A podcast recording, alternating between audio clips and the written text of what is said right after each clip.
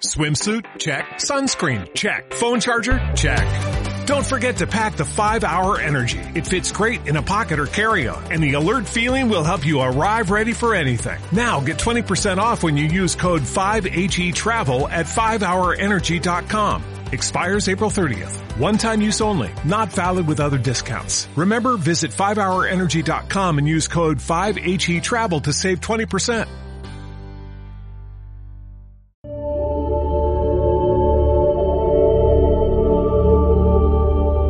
¿No soy acaso tu madre? El Instituto Nacional de Antropología e Historia presenta, La Guadalupana. Por el ilustre maestro, editor, diputado e historiador mexicano Genaro García.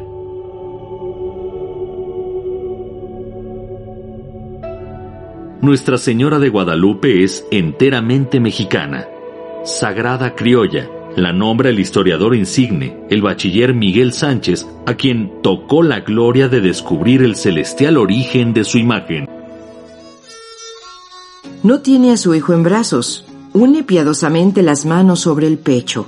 Su cabellera lisa queda oculta bajo un manto que le cubre la cabeza. Inclinada hacia abajo y hacia un lado en señal de mansedumbre, su rostro es de color moreno, graciosamente ovalado, y sus ojos son grandes, poco abiertos y de mirada reconcentrada y triste que mueve a místico amor, su nariz perfectamente delineada, su boca fina y de gesto bondadoso, tiene corona formada de rayos sencillos y viste túnica y manto modestos, cuyas faldas se recogen mucho para cubrir los pies, revela en todo su ser un recogimiento y una humildad infinitos.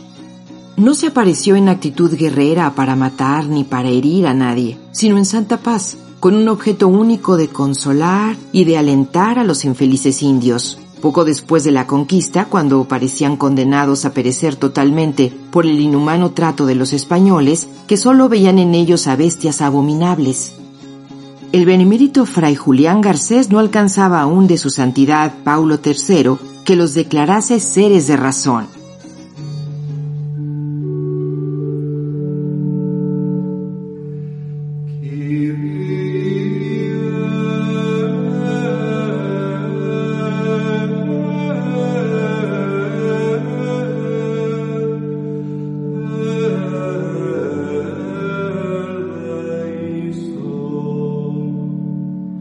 La Virgen entonces, hondamente apiadada de aquellos desdichados que no tenían culpa, los adoptó por hijos con la más sublime ternura, y para tenerlos muy cerca de sí y consagrarse a ellos enteramente, dejó a principios de diciembre de 1531 al hijo de sus entrañas, que ya no necesitaba del maternal regazo, y vino a posarse blandamente, acompañada de inofensivos ángeles, en la cima de un cerro tosco, pedregoso e inculto, del solitario Tepeyac.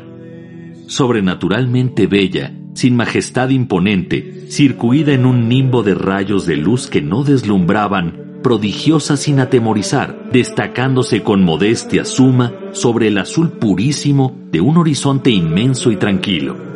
Se anunció, no por el estrépito de una matanza horrenda, sino por músicas y coros más dulces que los conciertos de los gorriones, clarines, calandrias, sensontles y ruiseñores, y para comunicarse con sus hijos adoptivos, esperó paciente a que parara por allí no un caballero ni un noble, sino un igual, Juan Diego, uno de los tantos plebeyos indígenas de limpio corazón, recién convertidos a la religión católica.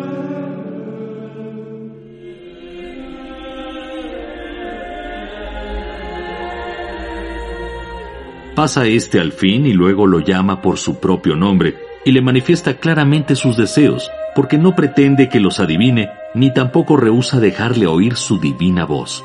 Además, le da el título de hijo.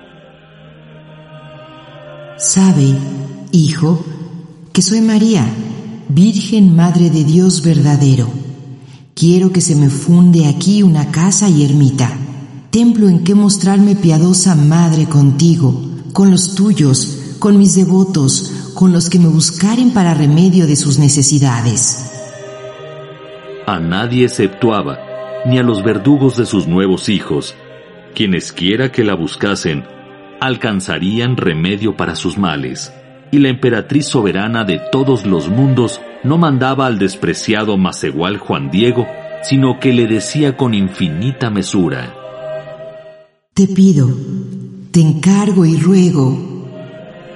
Y si este indio rehusaba verla, como sucedió cierta vez que, por tener que ir violentamente a Santiago Tlatelolco en busca del confesor para su tío agonizante, no acudió a una cita que le había dado la Virgen. Ella, lejos de ofenderse, bajaba solícita con sus delicados pies de aquel áspero cerro para alcanzar a Juan Diego y consolarlo maternalmente, asegurándole que su tío estaba ya sano y salvo.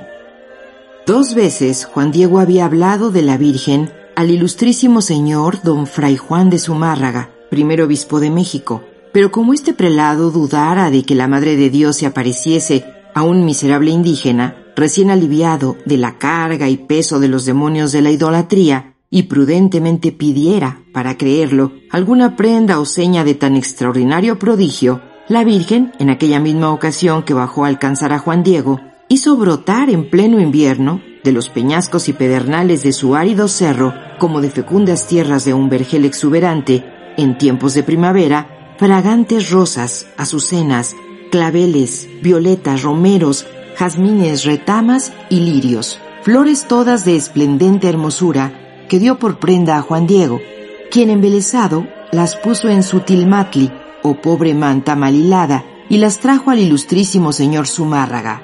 Al entregárselas, descubrió para mayor portento la fiel imagen de la Virgen, milagrosamente impresa en su manta con las inimitables tintas de aquellas flores.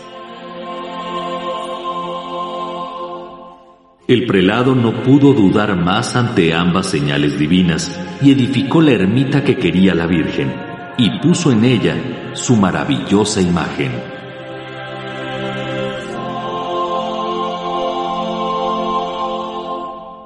La Virgen no volvió a aparecerse a Juan Diego.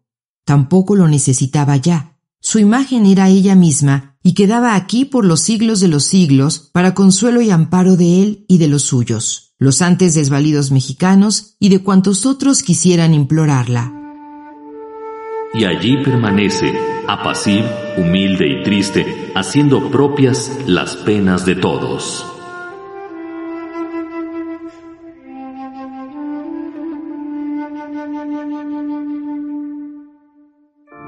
Instituto Nacional de Antropología e Historia. Secretaría de Cultura. Gobierno de México.